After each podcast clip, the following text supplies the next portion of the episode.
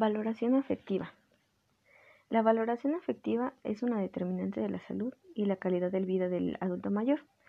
Bueno, esta tiene como objetivo principal identificar y cuantificar los posibles trastornos que afecten o puedan comprometer la autosuficiencia de nuestro adulto mayor.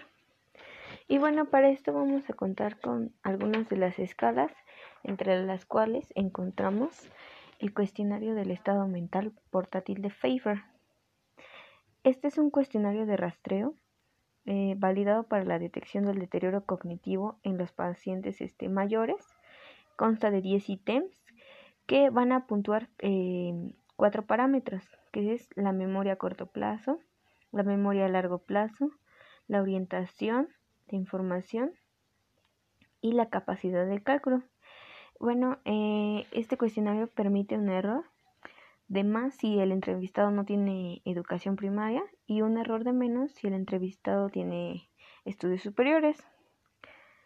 Eh, bueno, entonces entre los entre la puntuación tenemos que se considera normal si tiene entre 0 y 2 errores, se dice que tiene un deterioro cognitivo leve entre 3 y 4 errores, moderado si tiene de 5 a 7 errores y se considera un deterioro cognitivo importante de 8 a 10 errores.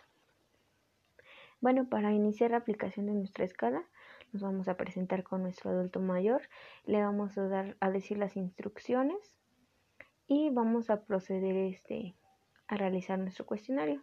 Para empezar, pues bueno, vamos a solicitar el nombre de nuestro paciente, la edad, ocupación, estudios y la fecha en la que se está realizando el cuestionario.